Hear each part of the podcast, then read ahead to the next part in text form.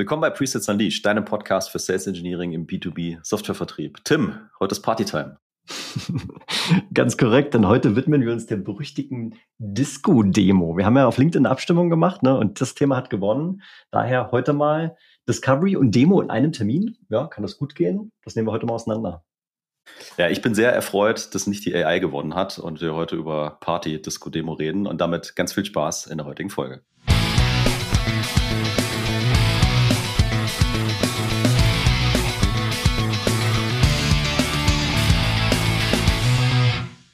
Ich bin Tim. Ich bin Jan. Ja, und wir helfen SaaS und IT-Unternehmen in Dach und Europa, ihre Presales-Performance zu entfesseln. Und das machen wir für höhere Winrates und begeisterte Kunden. So, Jan, jetzt lass mal vorne anfangen. Disco-Demo ist ja so ein Begriff. Vermutlich haben ihn viele schon gehört. Dennoch halte ich es für sinnvoll, mal ganz kurz eine Minute drauf zu verbringen, zu erklären, was damit eigentlich gemeint ist. Leg mal los. Ja, äh, also du hast einen Termin mit deinem Kunden und du machst einfach beide Sachen in einem Termin, nämlich Discovery und äh, die Demo. Ja, ja also genau. zum Beispiel sagst du, wir reden am Anfang mal kurz über die Bedürfnisse des Kunden, aber dann will ich auch was sehen. Genau, das ist der klassische Disco-Demo. Ne? Da hast du dann keine typischerweise vielleicht so eine Stunde im Kalender und die ersten 20 Minuten, Anführungszeichen, erlaubt der Kunde dann äh, Discovery. Was sich dahinter verbirgt, da gehen wir gleich nochmal rein. Und ich sag mal, es hat natürlich verlockende Vorteile muss man ja schon sagen. Ne? Zum Beispiel, das ist äh, also sehr zeiteffizient, weil ich mache alles in einem Termin. Ist ja erstmal was Schönes. Wir wollen ja schnelle und kurze Sales Cycle haben äh, und deswegen klingt es erstmal attraktiv. Ja, also äh, es ist vielleicht ja auch, also du denkst ja auch, es ist so von Vorteil, weil du hörst vorher noch mal kurz, was die äh, eigentlich möchten, ne? Und dann kannst du es irgendwie so on the fly in deine äh, Demo noch einbauen und gucken, dass du die, die, diese Punkte berücksichtigst und vielleicht den Nerv ähm, des, äh, des, des, des Kunden triffst, ja.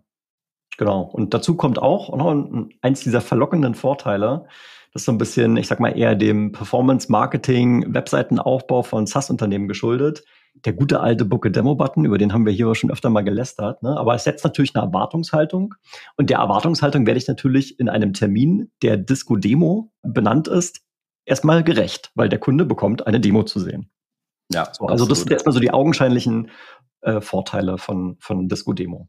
Ich, ich muss noch eine Variante mit reinbringen. Vielleicht kommt die nicht so oft vor, aber ich bin mir sicher, der ein oder andere, die ein oder andere fühlt sich, ähm, äh, fühlt sich ertappt.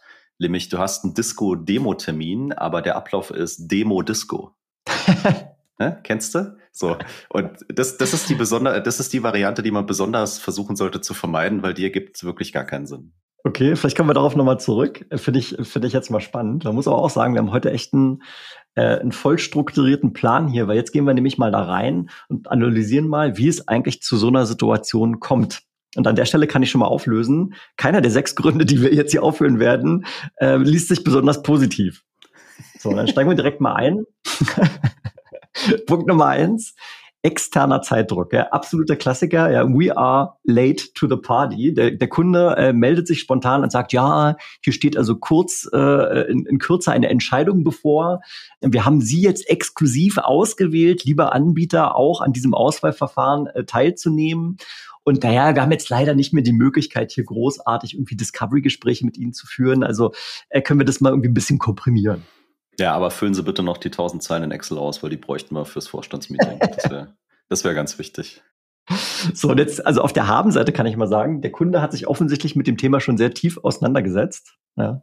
Auf der Negativseite kann ich sagen, nicht mit dir, sondern offensichtlich entweder alleine oder schlimmsten vielleicht sogar mit einem anderen Vendor, der bereits irgendwie eigentlich auserkoren wurde, äh, hier vielleicht sogar in der Primärposition zu sein. Und deswegen ist das so eine Situation, wo also Zeitdruck vom Kunden aufgebaut wird, oft, du hast es gerade schon gesagt, mit Excel-Sheets, äh, vielleicht so eine RFP-Situation mit Deadlines und so weiter.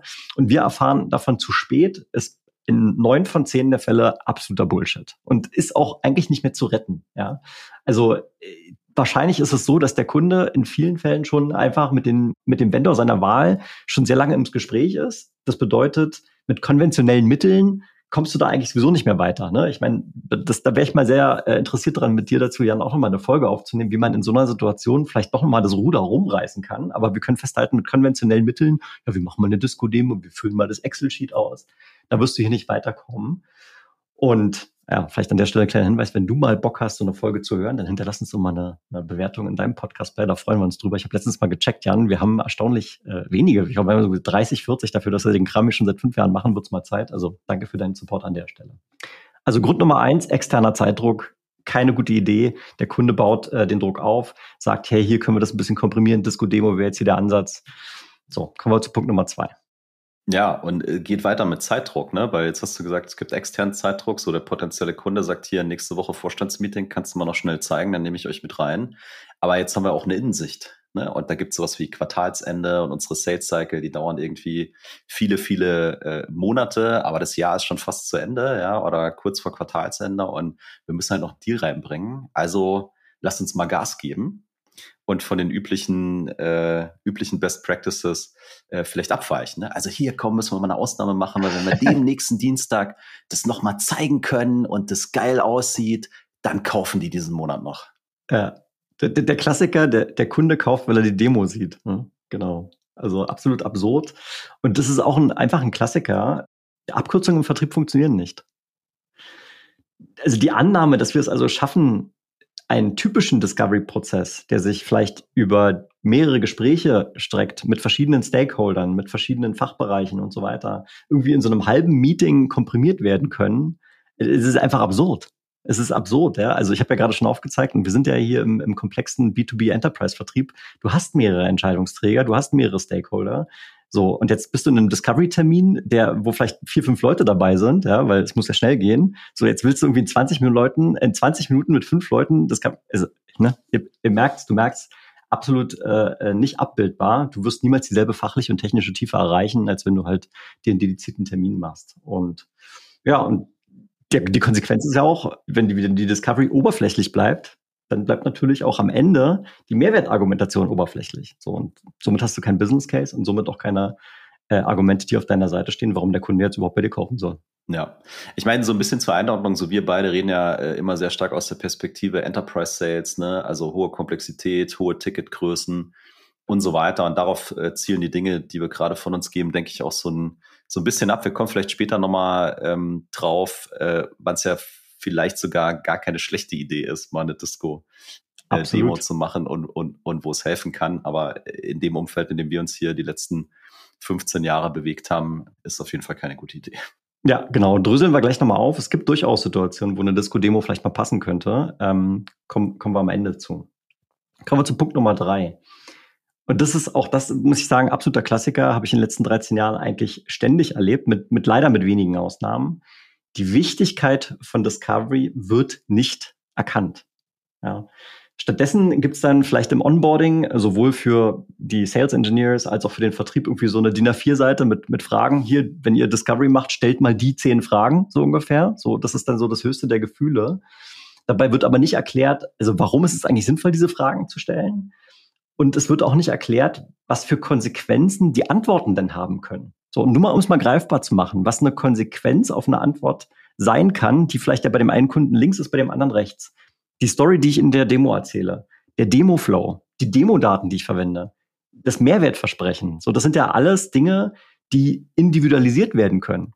Und wenn ich jetzt also äh, da den, die, diese Abkürzung nehme und, und unserem Vertrieb nicht und auch uns selbst und als Sales Engineers nicht, nicht die, ähm, diese Konsequenzen aufzeige, die die Antworten auf Discovery-Fragen haben, ja, dann äh, verstehe ich natürlich auch nicht die Wichtigkeit. Und dann sage ich ja, pff, warum, warum mache ich dann in dieser Intensität? Ja, komm, lass uns eine Disco-Demo äh, in aller Kürze machen, stelle ich meine zehn Fragen und dann können wir direkt reinspringen. Ja, ich finde es ein ganz wichtiger Punkt, ne, weil fünf von diesen zehn Fragen sind nämlich noch Qualifizierungsfragen, gar keine Discovery-Fragen.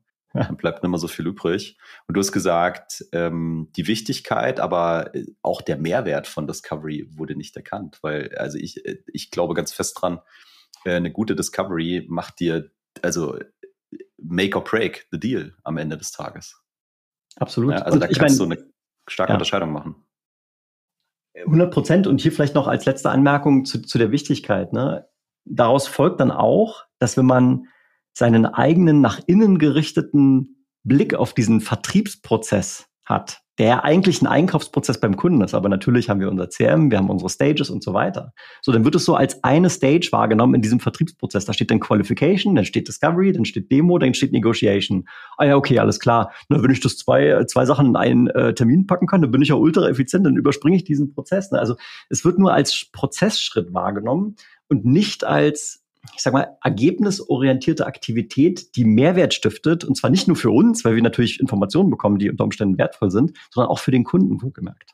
Ja, und äh, damit sind wir beim nächsten Thema, und das mag jetzt äh, für viele Leute auch merkwürdig klingen, aber Discovery musst du manchmal auch verkaufen. Ne? Und ein Problem, warum die Leute dann Disco-Demo machen, ist, weil sie es eben nicht schaffen, Discovery äh, richtig zu verkaufen. Und man muss sich ja mal bewusst machen, das ist ja, also wir investieren ja beide, beide Seiten investieren Zeit, sowohl der Kunde als auch wir. Und sowohl die Zeit des Kunden ist wertvoll, als auch äh, unsere Zeit ist, ist äh, wertvoll. Und wenn wir dann nicht in der Lage sind, dem Kunden zu vermitteln, warum Discovery für ihn eben Sinn ergibt, ja, dann sage ich ja, ja, okay, komm, dann machen wir hier eine Demo, aber lass mich vorher nochmal äh, noch mal, noch mal drei, drei Fragen stellen. Und dann äh, bin ich ja auch wieder bei sowas wie äh, Erwartungshaltung. 100 Prozent. Bringt uns schon direkt zum, zum fünften Punkt hier. Und du hattest es gerade schon so ein bisschen durchhören lassen. Ne? Die Discovery hat keinen Mehrwert für den Kunden. Und wenn, wenn das der Fall ist, dann kann ich es total verstehen, warum wir diese Abkürzung nehmen wollen, weil dann würde ich mich also persönlich auch sträuben, das zu machen. Wenn ich das Gefühl habe, ich belaste meinen Kunden damit, dass das für den sich vielleicht wie ein Verhör anführt oder sonst irgendwas, dann, äh, dann würde ich auch sagen, boah, ey, da habe ich ja gar keinen Bock drauf, komm, der Kunde hat Bock auf Demo, äh, lass uns zwei, drei Fragen stellen, dann springen wir rein, weil das wir ja der Kunde unbedingt sehen. So, also ja. so, da, da, da tut sich bei mir auch ein Widerstand auf.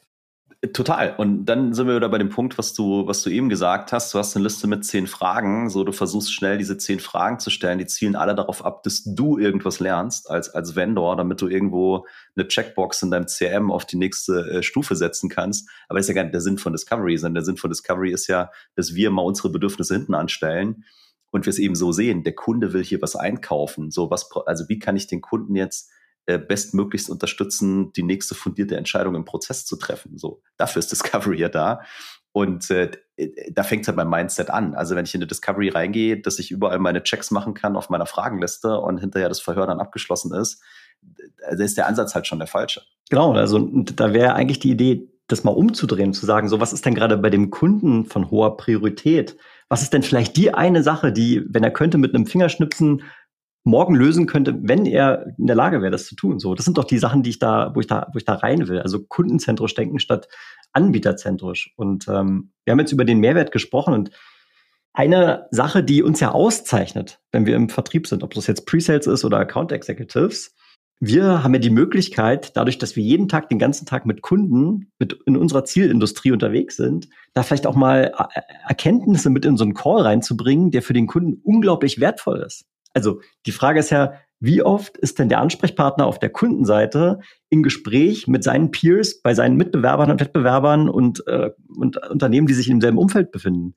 Wahrscheinlich gibt es ja schon ab und zu mal solche Events oder Industrieforen und so weiter, ne? aber wir machen das jeden Tag, den ganzen Tag. Das heißt, wir haben ja einen total breiten Blick auf die Branche und und dann äh, gibt es natürlich viele Dinge, die wir da mitgeben können, die jetzt erstmal noch gar nicht mit unserer Technologie zu tun haben. Das könnten irgendwelche Industriebenchmarks sein, Prozesswissen, vielleicht so eine Potenzialanalyse, was Technologie heutzutage überhaupt leisten kann. So, das sind alles Mehrwerte, die ich in eine Discovery mit reinbringen kann, ohne dass ich pitche, ohne dass ich eine Demo mache und äh, damit mir eben auch so einen Status des, des vertrauenswürdigen äh, Beraters erarbeite. Ja, Stichwort im Englischen sagt man immer so schön Trusted Advisor. Absolut. Und äh, also ist ja auch so, also wer weiß denn besser als wir, also als der Anbieter, wie man unsere Software einkaufen sollte? Weil wir verkaufen die ja hundertmal am Tag. So, und das sind ja Dinge, die wir mit einfließen lassen können. Das heißt, wir haben schon vielleicht Punkte identifiziert, über die sich die andere Seite äh, definitiv Gedanken macht. Ne? Und ähm, da geht es ja auch ein bisschen drum, die Leute zu enablen. Ne? Und äh, was du sagst, vielleicht mal zu sagen, ey, bei den letzten zehn Kunden in deiner Branche, da waren diese drei Themen top of mind. So, inwieweit ist es bei euch? So, und dann halt reinzugehen und zu sagen, guck mal, so haben wir das gelöst. Ja? Und wie du sagst, da habe ich noch keine Technologie gezeigt, da habe ich noch nicht meine Feature Functions ausgepackt. Aber da bin ich mir sicher, zu dem Zeitpunkt hören die mir auf jeden Fall zu, ne? weil die sagen, ey, die kennt sich aus. Ganz genau. Und das Ziel, was meines Erachtens für einen Discovery-Termin stehen sollte, ist, dass der Kunde aus dem Termin rausgeht und sich dann denkt, oh wow, Also die, wiss, die wissen echt, wovon sie sprechen. Ich konnte heute einiges für mich mitnehmen. Und äh, was ja auch ganz klar ist, das schaffst du übrigens nicht, äh, indem du nur deine Technologie pitchst. So, sondern das, das zeigst du eben genau über diese Beispiele, die, die du jetzt gerade angeführt hast, die ich angeführt habe, die dich äh, eben als Experte ausweist. Ja, und ich finde, äh, nochmal zurück zum Mindset, ne? wenn man sich mal bewusst hinsetzt und sagt, so, mein Ziel oder unser Ziel heute für einen Discovery Call ist, dass der Kunde was lernt, dass der Kunde sich gut fühlt, dass der Kunde am Ende eine informierte, fundierte Entscheidung treffen kann. Diese Entscheidung kann ja sein, macht Sinn, mit uns weiterzumachen. Ja? Oder die kann dann irgendwann sein, möchte ich das einkaufen?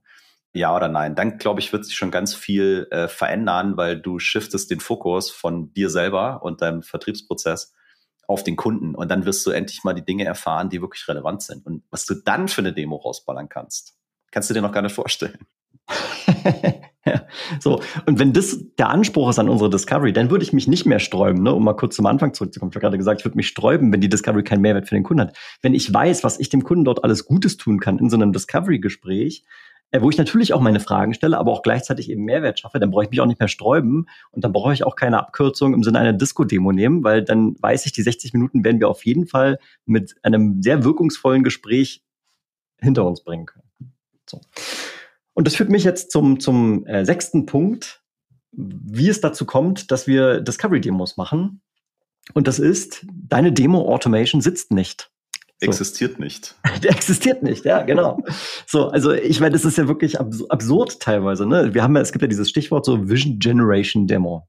Fair enough. Ne? Ich habe ja gerade gesagt, dem Kunden auch mal eine Potenzialanalyse aufzeigen, was technologisch überhaupt möglich ist. Manchmal ist es ja auch mal notwendig, den Kunden den, das, das Bewusstsein zu schaffen, wie vielleicht altbacken bestimmte Prozesse sind und was heute eigentlich schon alles möglich ist und an der Effizienzgewinn dahinter versteckt ist. Fair enough, um überhaupt mal die Tür aufzumachen. So, das ist alles okay.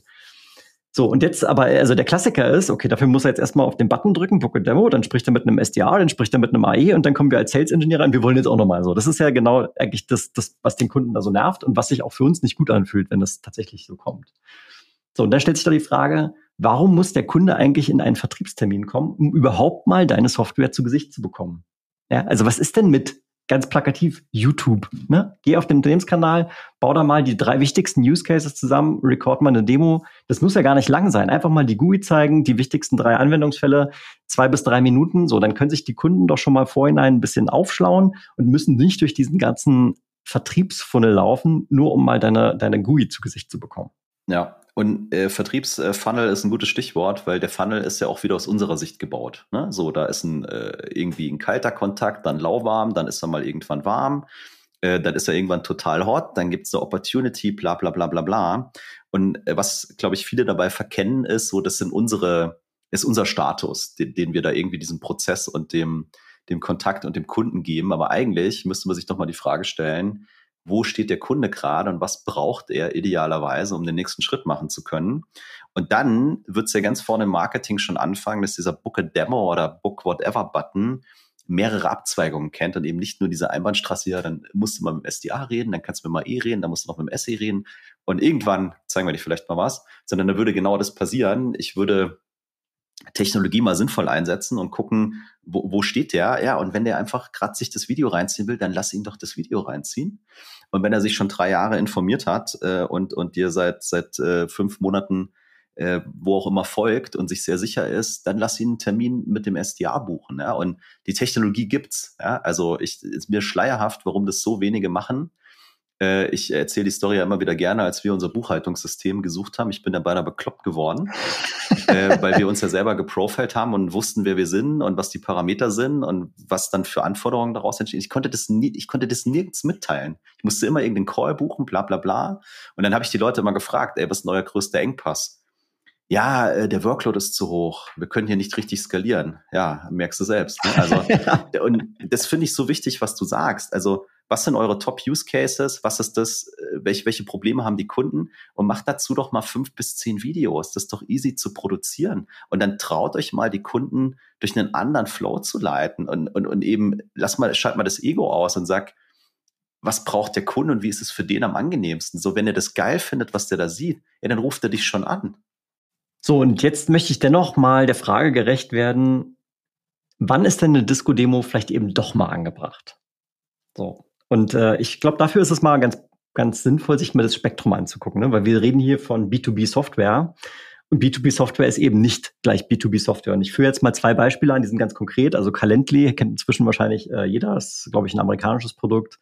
Gibt es, glaube ich, auch inzwischen deutsche äh, Varianten davon. Also halt so ein Kalenderbuchtool. Schick einen Link, jemand kann sich reinbuchen, fertig. Ne? So, also wir haben auch eine Lizenz davon haben die mit einem Account Executive besprochen, geschweige denn mit einem Sales Engineer. Da gab es auch keine Discovery, weil einfach dieses Tool relativ einfach zu verstehen ist und ich kann mir das klicken. So, das ist der ein, das eine Ende des Spektrums. Trivial, äh, fast triviale Software sozusagen. Auf dem anderen Ende des Spektrums habe ich sowas wie keine Ahnung, SAP, ERP. So, also, das ist also, ich stell dir mal vor, du, du, du zeigst deine ERP-Lösung beim ersten Kundenkontakt, wie, wie absurd das ist. Ne? Ich bin jetzt kein ERP-Experte, wohl nicht. Aber da, da gibt es solche Sachen wie Buchhaltung, Materialwirtschaft, Produktionssteuerung, Vertriebsprozesse, vielleicht irgendwelche Integrationsszenarien. Das hat so eine große Komplexität und diese ERP-Projekte, das sind ja oft, also, also zweistellige Millionenprojekte. Also das, das, das sind richtig große Dinger. Und es ist intuitiv, ja, schon total abwegig zu sagen, ja, lass mal hier eine Demo reinspringen, weil es, es ist, wo, wo fange ich da überhaupt an? Ja, also allein diese fünf Beispiele, die ich gerade genannt habe, allein darüber kannst du ja äh, alleine zehn Stunden Demo machen, ja, jeweils. Ja, ich, und, und es gibt ganz viel dazwischen, aber ich mache es jetzt noch ein bisschen komplexer mit deinem Calendly-Beispiel. Für uns beide ist es easy. Ne? So, wir wissen, wir wollen zwei Kalender connecten, wir brauchen irgendwie Termine für uns und für uns gemeinsam, die wir buchen wollen. Relativ easy, gucke ich diese Seite an, ja, habt ihr die Features, okay, klicke ich drauf, Kreditkarte fertig. Jetzt bin ich aber ein 100-Mann-Unternehmen und äh, habe da irgendwie 70 Leute im Vertrieb oder was auch immer und brauche irgendwie ein intelligentes Routing, weil ich habe da andere Anforderungen. Es geht über mehrere Länder, Zeitzonen, keine Ahnung. So und vielleicht entsteht dann auch für diesen Use Case Kalenderbuchungstool irgendwann mal eine gewisse Komplexität, wo dieser äh, diese Person, die es einkaufen will, sagt, ja eigentlich muss ich mal mit einem reden, weil ich ich check gerade gar nicht, geht es hier eigentlich alles? Ne? Also ist, ist, ist glaube ich, immer so ein bisschen der Kontext, aber klar, Calendly versus ERP äh, ist relativ, ähm, relativ eindeutig und ich habe ja gerade erzählt, wie schwierig es war, ein Buchhaltungstool einzukaufen. Genau. und unsere Welt ist nicht sehr komplex. Also absolut. So, und jetzt, jetzt, jetzt haben wir dieses Spektrum aufgemacht, ne? Ich, ich bleibe jetzt mal bei dem einfachen Calendly-Case, ne? Du und ich, wir haben uns das geklickt, Kreditkarte, whatever, alles fein. Keine Discovery, keine Demo notwendig. So, dann auf der anderen Seite des Extrems SAP ERP. So, natürlich ist es ein Spektrum und irgendwo dazwischen gibt es auch Fälle, wo so eine Disco-Demo vielleicht ein guter Fit ist. So, und jetzt hast du ja schon ein paar Gedanken mitgegeben, nämlich erstens, die Lösung ist zwar komplex genug, dass sie sich nicht von selbst erklärt, aber doch wiederum einfach genug, dass ich doch mit wenigen Informationen sofort eine hohe Relevanz in beispielsweise einer Demo herstellen kann. Ein zweites Kriterium, das Buying Center. Ich glaube, das, das Buying Center ist sogar noch das, das Allerwichtigste dabei, weil die Frage ist ja immer, wie viele Leute sind involviert, um eine Kaufentscheidung zu treffen. Ne? Wenn es jetzt irgendwie ein bis zwei Leute sind, ja, fair enough, die kann ich vielleicht in einer Disco-Demo abholen. Wiederum natürlich auch in Kombination mit der Komplexität der Lösung. Und das dritte, das ist jetzt ein bisschen plakativ, aber auch die Ticketgröße am Ende. Ne? Ich meine, das steht natürlich auch dieser Zusammenhang. Wenn ich jetzt sage, hier, ich will eine 100k-Lösung verkaufen, wahrscheinlich werden das nicht nur zwei Ansprechpartner entscheiden am Ende, die sagen, ja, wir sind hier bereit, 100k äh, auszugeben. Es sei denn, du sprichst sofort mit dem Geschäftsführer und so weiter. Ne? Aber auch das ist unrealistisch, weil wenn der 100k ausgibt, dann hat er wahrscheinlich eine Fachabteilung, die auch irgendwie mitredet und so weiter. Also das ist ein sehr konstruierter Fall. Also kleinere Ticketgrößen, vielleicht keine Ahnung, 5K bis 20K, das können noch vielleicht zwei bis drei Leute entscheiden. Aber sobald das drüber geht, wirst du in jedem Unternehmen komplexere Entscheidungsprozesse haben. Und das heißt, da gibt es auch einen direkten Zusammenhang. Und dann ist eine Disco-Demo auch nicht, nicht, mehr, nicht mehr passend. Vielleicht noch zwei Beispiele, wo es sehr gut funktionieren kann. Die sind gar nicht mal so konstruiert, glaube ich. Es gibt schon selten, aber es gibt diesen Fall. Erstens, du differenzierst dich nicht über dein Mehrwertversprechen, sondern differenzierst dich über den Preis. Also im Vergleich zu allen anderen Anbietern auf dem Markt gibst du irgendwie 90 Prozent Discount und sagst, okay, äh, das hier ist jetzt mein äh, Cloud CRM, whatever super easy äh, in. Äh, wir sind viel günstiger als die anderen. Wir sind vielleicht nicht die tollsten, aber wenn du halt so günstig bist, dass es, dass die Leute wegen des Preises alleine schon kaufen, ja, dann kannst du dir den Discovery-Prozess auch sparen, da brauchst du keine große Differenzierung, da brauchst du keinen Mehrwertversprechen. Äh, das zweite, äh, was auch noch selten passiert, aber durchaus auch sein kann, du bist frei von Wettbewerb. Ne? Also wenn du absoluter Innovator bist und du für ein sehr spitzes äh, Idealkundenprofil eine Lösung bereitstellst, die kein anderer hat, So, ja, dann kannst du dir wahrscheinlich dieses, dieses äh, langfristige Discovery Engagement auch sparen. Dann gehst du direkt rein, weil es gibt sowieso niemand, der es irgendwie besser könnte und du bist der Einzige, der in dem Moment das anbieten kann. Jetzt habe ich Jan in die Augen geguckt. Wir nehmen das Sache ja auch auf äh, Video auf. Von daher lade ich auch gerne mal herzlich ein, auf, auf YouTube vorbeizuschauen. Und ich habe so ein bisschen so ein Grübeln in Jans Augen entdeckt. Ja, ich habe nur gedacht, also wenn du 90% Discount gibst, obwohl du eine geile Lösung hast, dann hast du auch was falsch gemacht. Also da musst du eher mal überlegen, was soll das eigentlich?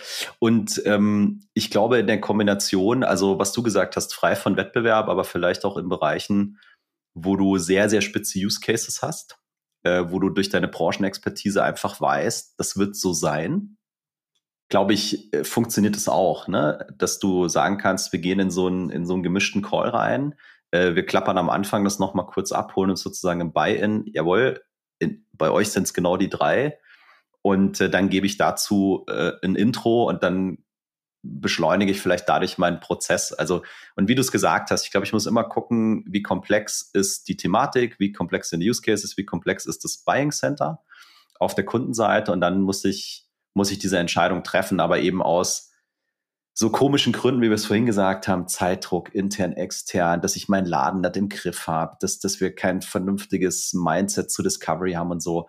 Das, das ist keine gute Motivation und sind keine guten Gründe, um da jetzt Disco-Demo zu machen. Ne, das ist eher Fail, Fail des Tages dann. Ja. So, und jetzt, jetzt gebe ich noch, jetzt haben wir im Prinzip eigentlich schon ein gutes Fazit gezogen. Ich habe jetzt noch zwei Punkte, die ich gerne hinzufügen möchte. Wenn du, der jetzt hier zuhörst, im Presales arbeitet, dann ist es für mich schon ein sehr, sehr gutes Indiz dafür, dass die Disco-Demo nicht der richtige Weg ist. Weil irgendjemand hat mal strategisch entschieden, dass die Go-to-Market, der Go-to-Market-Ansatz von, von deiner Company so aussehen soll, dass es dort Account Executives gibt und Sales Engineers. Das alleine spricht schon dafür, dass die Fachlichkeit und dass die Komplexität des Buying Centers und deiner Lösung genau das übersteigt, was für eine Disco-Demo angebracht wäre. So. Und das letzte, was ich sage, ist, das ist äh, wohlgemerkt ein Zitat, das kommt nicht von mir, sondern von einem ehemaligen Chef bei Seismic und der hat das immer sehr plakativ gesagt. Discovery serves the following purpose. Slow down in the front so you can accelerate in the back. Und äh, ich, es gibt ja auch dieses schöne Zitat, ne? Also wenn ich irgendwie sechs Stunden Zeit habe, um einen Baum zu fällen, dann nehme ich mir fünf Stunden Zeit, um die Axt zu schärfen. So und das Axtschärfen ist, ist im Enterprise, im komplexen Enterprise-Vertrieb die Discovery. Das ist das Axtschärfen. So, und äh, da, also die Abkürzung zu nehmen, führt in den meisten Fällen eher zum Misserfolg. Ja, absolut. Äh, wir sollten nochmal eine Disco-Demo-Folge machen, wenn der eh Disco-Demo macht und es gar kein Essay gibt. Sehr gerne. Fällt mir gut. So, damit sind wir mit unserem Disco-Thema und wie die, wie die Disco-Demo den Erfolg ruiniert, sind wir am Ende angekommen. Und äh, von daher auf jeden Fall schon mal vielen Dank, dass du bis hierhin dabei warst. Und wenn du es uns erlaubst, in äh, kurzer eigener Sache eine Anmerkung zu machen. Jan und ich, wir haben tatsächlich uns dazu entschlossen, das Corporate-Leben hinter uns zu lassen. Wir haben vor zwei Wochen haben wir eine Folge dazu aufgenommen, wo wir nur darüber gesprochen haben. Dann haben wir sie am Ende gelöscht und haben gesagt, nee, äh, das, wir wollen eigentlich immer nur Mehrwert stiften und deswegen haben wir uns heute auch mal diesem wichtigen Thema gewidmet. So, und jetzt haben wir aber trotzdem mal die Entscheidung getroffen, das hier auch mal bekannt zu geben. Wir machen jetzt die SE Rockstars in Vollzeit und wir haben heute natürlich viel über Discovery gesprochen. Und das liegt vor allem daran, dass sowohl Jan als auch ich nach über 25 Jahren, 25 Jahren kombinierter Erfahrung zu dem Ergebnis gekommen sind, dass das einer der größten Hebel ist für den Erfolg im B2B SaaS. So, und äh, was ja heute auch der Fall ist, dass sehr viele SEs als erstes mal ins Demo-Training geschickt werden. Und ganz offen gesagt, wir halten das für Unsinn. Ich will nicht sagen, dass Demo-Training schlecht ist, das ist gut, es hat seine Daseinsberechtigung, aber noch wichtiger ist unserer Meinung nach exzellente Discovery. Und das bringen, deswegen bringen wir ab nächstes Jahr unser eigenes Discovery-Training tatsächlich an den Start für Presales im deutschen Markt. Und wenn das für dich jetzt interessant klingt, ja, dann geh einfach mal auf www.serockstars.com slash discovery und trag dich dort in die Warteliste ein. Wir werden da nur begrenzt Plätze haben, weil uns die Qualität wirklich am Herzen liegt. Das heißt, diese, äh, der, die Plätze sind begrenzt. Und äh, wir werden im Januar mit der ersten Kohorte starten. Da sind auch schon ein paar Plätze vergeben, aber wir werden äh, dort starten. Genau. Also wenn du mit deinem Team dabei sein willst, dann geh mal auf www.serockstars.com slash discovery und trag dich dort ein. Vielen Dank dafür. Das war für dich Presales Unleashed, dein Podcast für Sales Engineering im B2B Softwarevertrieb mit Jan und Tim. Schön, dass du wieder mit dabei warst und bis zum nächsten Mal. Bye bye.